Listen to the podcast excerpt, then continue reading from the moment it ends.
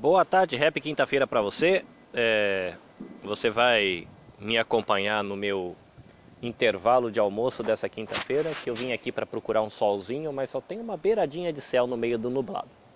Muito bem, é, a gente está aqui na lição semana 4. Deixa eu só ver o título da lição aqui para não falar bobagem. Mas acho que o título, que eu não estou com o livro aberto aqui, quem escreveu o Antigo Testamento? Você vai encontrar isso aí na página 43. Como eu tenho feito sempre, é, a gente vai começar com um momento mais devocional, né? depois a gente vai para nossas palavras-chave e algumas considerações aqui que podem ajudar você aí no seu estudo. Eu quero compartilhar para você é, um trecho de um capítulo que se chama Redescobrindo o Pai, do livro O Caminho do Coração de Ricardo Barbosa de Souza. É, o título do livro é O Caminho do Coração, Ensaios sobre a Trindade e Espiritualidade Cristã, da editora Encontro. Me parece um livro meio antigo, eu não conheço o autor, a não ser por esse livro. Mas ele tem aqui o capítulo que se chama Redescobrindo o Pai, é, e ele fala da nossa relação com Deus como Pai. E tem um trecho aqui que eu achei interessante, eu queria compartilhar com você, então eu vou ler é, talvez você vai escutar ao fundo aí um barulho de motor de caminhão, um barulho de empilhadeira, mas fica triste não. Vamos lá, leitura, página 154 de O Caminho do Coração. Infelizmente, muitos de nós estamos habituados ao jogo da manipulação, da chantagem emocional, que procura tirar vantagem em tudo. Nossos gestos de carinho e intimidade quase sempre estão carregados de outras intenções são apenas meios que aprendemos para conquistar nossos interesses pessoais. A maioria das vezes em que nossos filhos se aproximam de nós com palavras de carinho, usando diminutivos afetivos como paizinho querido ou outro qualquer, é porque querem algo que sabe que em condições normais não receberiam.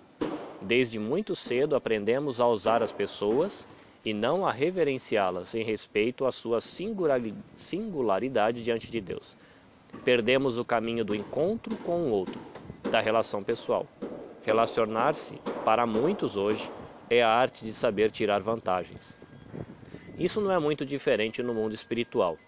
Boa parte dos livros que tratam do tema da oração propõem exatamente isto: como tirar o melhor proveito da sua relação com Deus.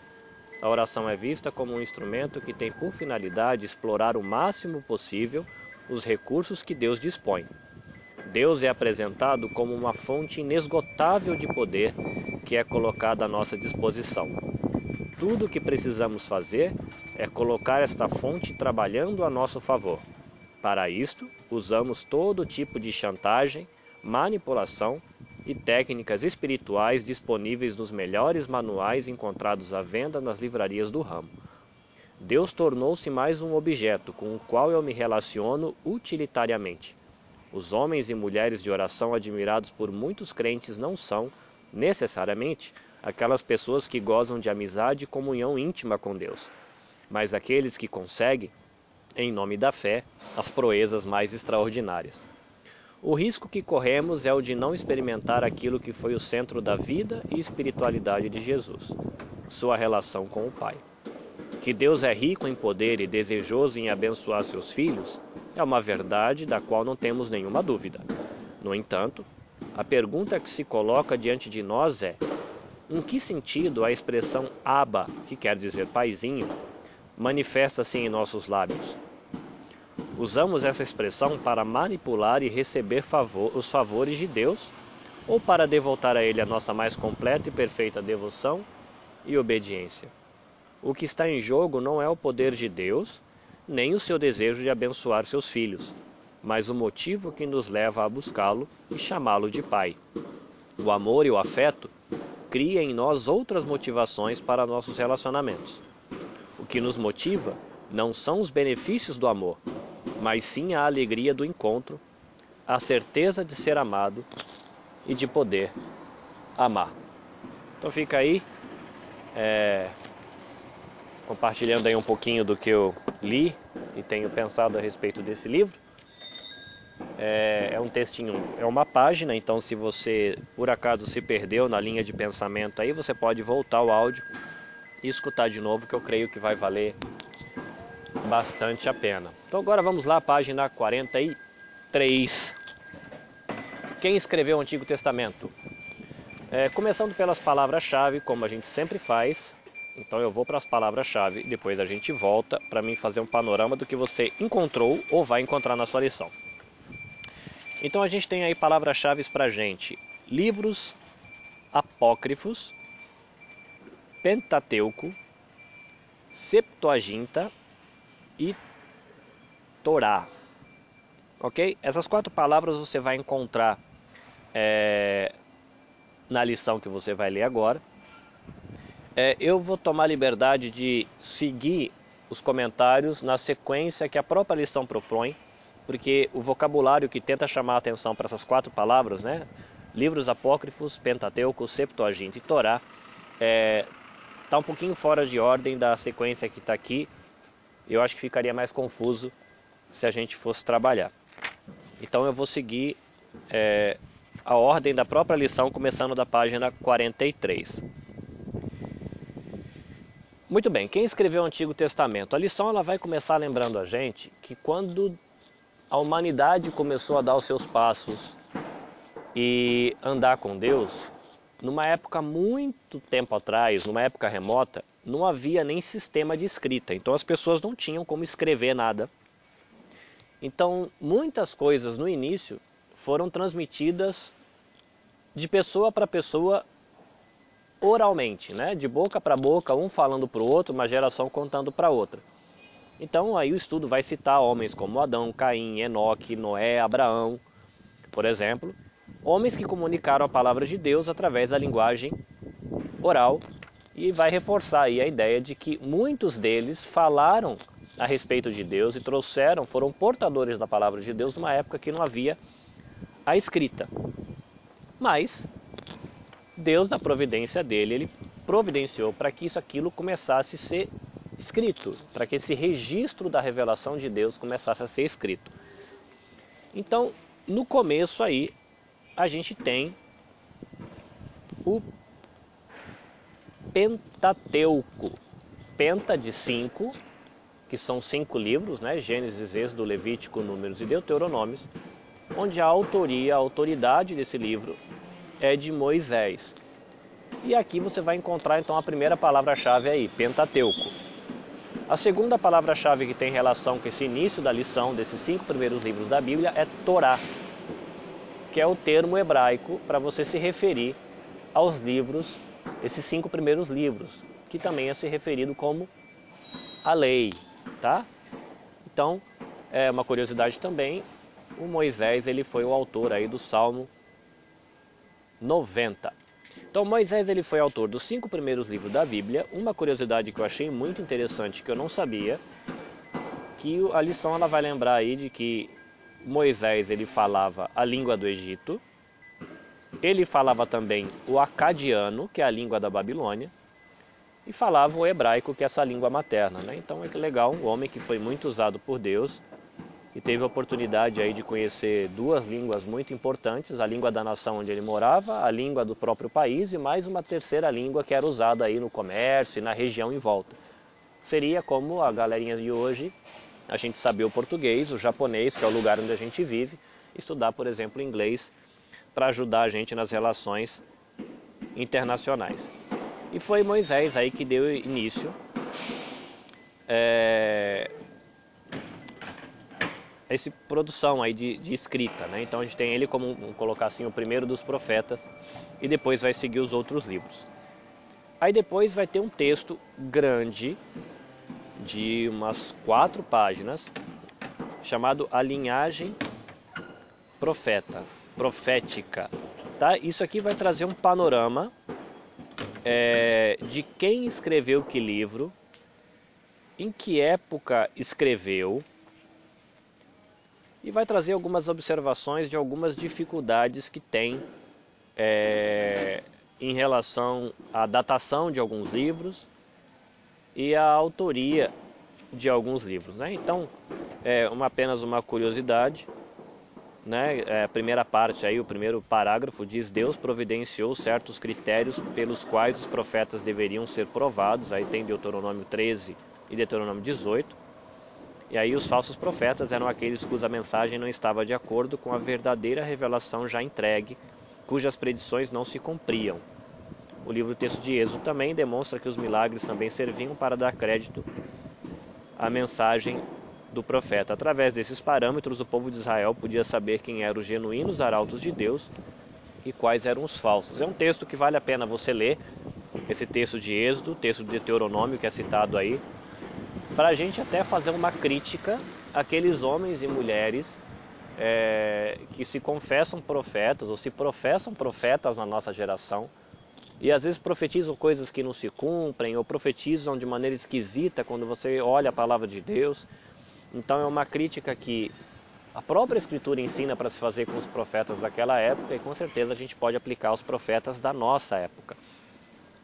Daí para frente você vai seguir é, ele vai falar de profetas que são citados e não tem livros escritos, vai organizar para você saber em que época que cada livro diz respeito, fala de Salomão, que escreveu alguns livros, fala de provérbios, que tem muitos provérbios de Salomão, mas tem outros livros também. E a gente vai encontrar uma, uma história curiosa na página 47, que eu achei muito interessante, a gente está estudando na igreja sobre a queda de Judá, quando é, Nabucodonosor ele vai, vai invadir Jerusalém, derrubar Jerusalém, aquilo que a gente já viu na vida de Jeremias. A gente falou de Daniel que foi levado para a Babilônia. Então, naquele momento, é, Israel ele perdeu a sua autonomia, né, enquanto nação. E é curioso que essa situação de, uma, de um povo que não tem autonomia própria e fica dependente dos outros é, só foi resolvida é, oficialmente em 1948, que foi quando depois, eu não sei se da Primeira ou Segunda Guerra, que foi novamente reorganizado o Estado de Israel. Né? Então é curioso que algo que a gente está estudando de 600 ano 590 e pouco antes de Cristo. Foi só no ano de 1948 de que o Estado de Israel voltou a ser um Estado. Né? Fora isso, eles eram um povo, mas que não tinham um país. Eles eram um povo espalhados pelo mundo. É, vai falar aí dos profetas que profetizaram antes deles serem do exílio da Babilônia, os que profetizaram no exílio da Babilônia e os que profetizaram depois do exílio da Babilônia. O nome que é dado para isso é profeta pós-exílicos, profetas exílicos e profetas pré-exílicos. Tá? Os antes do exílio, os pré, os que pregaram dentro do exílio, os exílicos, e os que pregaram depois, os pós-exílico. Interessante também aí no final da página 47, de acordo com a tradição e a história judaica, não houve nenhum profeta até que João Batista apareceu anunciando a chegada de uma nova era. Então a gente tem aí o que é chamado de é, o período inter, intertestamentário. Tá? Intertestamentário ou interintertestamentário, uma coisa assim. Que é o período entre os dois testamentos, né? Então, testamento tem a ver com a palavra, com aliança, né? Então, o Antigo Testamento, a antiga aliança, ou se você quiser com uma palavra mais simples, o antigo contrato de Deus com o seu povo. Aí a gente tem um espaço aí entre o último profeta, que foi Malaquias, e o aparecimento de João Batista, que é o espaço intertestamentário, esse espaço do meio. Né? São cerca aí de 400 anos, se eu não estiver errado, onde não se levantou profeta da parte de Deus e não foi escrito livros é, para a Bíblia, tá? E aí depois você tem João Batista que abre a época do Novo Testamento, ou da Nova Aliança, ou do novo contrato de Deus com o seu povo. Ele vai falar aí no final da página 47 o período que a Bíblia demorou para ser escrito. Então foram mais de 20 autores, alguns conhecidos, outros desconhecidos. É, cerca de mil anos, que demorou de, de 1400 a.C. até 400, e a gente tem 39 livros contando com a divisão que a gente faz na nossa Bíblia. Lembrando que a divisão que a Bíblia hebraica faz é um pouquinho diferente e ele vai explicar isso na página 48. No início da página 48 você vai ter a data de composição dos livros do Antigo Testamento. Vai dizer para você em que época cada livro foi escrito, mais ou menos, para você ter uma ideia na sua cabeça. Porque eu, nesse, nesse sentido, era bem inocente, porque eu achava que os livros da Bíblia estavam organizados de maneira cronológica e não estão, tá? Então é bom você dar uma olhada nessa tabela para você saber que os livros da nossa Bíblia estão organizados por um outro critério, os profetas, por exemplo, pelo critério de tamanho. Né? O profeta que tem o livro maior vem primeiro e depois vai diminuindo. Tá? Então aí você vai ter uma ideia da composição cronológica. E a gente entra agora na última expressão aí, que seria os livros apócrifos. Tá? Você vai ter que dar uma lida aí para você entender o que é um livro apócrifo, mas vale a pena lembrar que esse livro apócrifo, é, os que a gente tem mais é, trabalho com eles, são aqueles que estão na Bíblia Católica e não estão na nossa Bíblia. E ele vai explicar aí o porquê que isso está na Bíblia Católica e não está na nossa Bíblia. Então ele vai falar de Joséfo. Esse Joséfo é um historiador judeu que tem um livro grandão que chama A História dos Hebreus, parece a lista telefônica de São Paulo. É gigante o livro que conta a história dos hebreus. É, ele é um historiador do segundo século, se eu não estiver errado. Deixa eu ver aqui. O historiador judeu escreveu por volta. Não, primeiro século, ele escreveu por volta do ano 90. Mas é interessante porque ele confirma muita coisa que está na Bíblia. Tá? Ele não estava escrevendo Bíblia, ele estava escrevendo a história dos hebreus, mas ele confirma muita coisa. Então, para você ter uma referência histórica, é um livro interessante. É, você vai ver aí os manuscritos do Mar Morto, a gente vai citar bastante isso é, quando a gente estuda história, os escritos, tradução da Bíblia, porque foi um achado é, em 1945, se não tiver errado, na, numas cavernas de um lugar chamado Qumran. Um pastorzinho de ovelha perdeu a sua ovelha e ele foi procurar a ovelha e ela tinha entrado numa caverna. E quando ele entrou na caverna, tinha um monte de vaso de barro. Quando ele abriu esse vaso de barro, tinha manuscritos antigos. E foram expedições e expedições e acharam um monte de coisa lá. E muitos documentos muito importantes para confirmar, por exemplo, de que ninguém adulterou o Velho Testamento, para entender como é que o pessoal vivia é, antes de Jesus ter nascido, é, o que, que aquele povo pensava naquela época, tem ali. Então você vai ouvir bastante isso, os manuscritos do Mar Morto, tá? Então leia aí um pouco a, as coisas que se diz respeito a esse historiador Joséfo, que é importante, os manuscritos do Mar Morto, e aí você tem aí uma palavra que é Septuaginta, tá? É, Septuaginta é uma tradução antiga do Velho Testamento que é em hebraico para o grego. Lembrando que o povo ali, quando o povo começou a ser invadido, o povo de Israel, muitos dos judeus, eles começaram a falar grego. É igual as nossas crianças, que falam mais japonês do que português. Então, eles traduziram a Bíblia do hebraico para o grego. E isso é uma referência muito boa na hora da tradução, porque dá para você saber como é que um judeu ou um hebreu antigo traduzia algumas palavras por grego. É né? uma boa referência para você fazer uma tradução. E depois você vai ter um outro, uma outra pessoa que está no, na página 51, nos primeiros pais da igreja, que é o Jerônimo.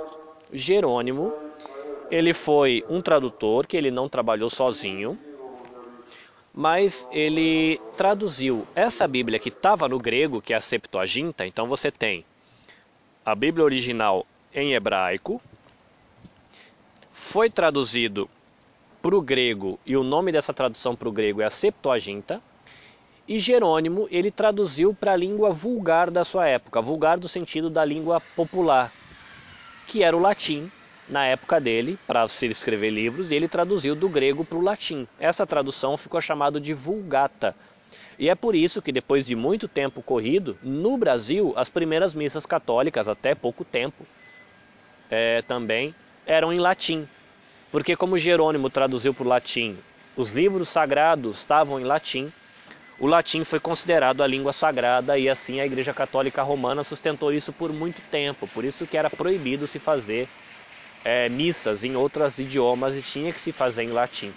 porque o latim era considerado uma língua sagrada. Ok?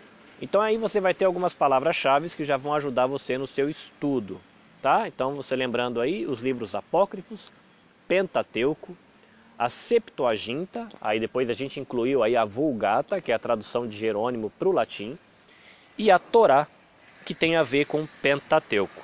Tá? Espero que tenha te ajudado. Fico feliz pela sua companhia aí no meu intervalo. E a gente se encontra na próxima lição. Deus abençoe você e bons estudos.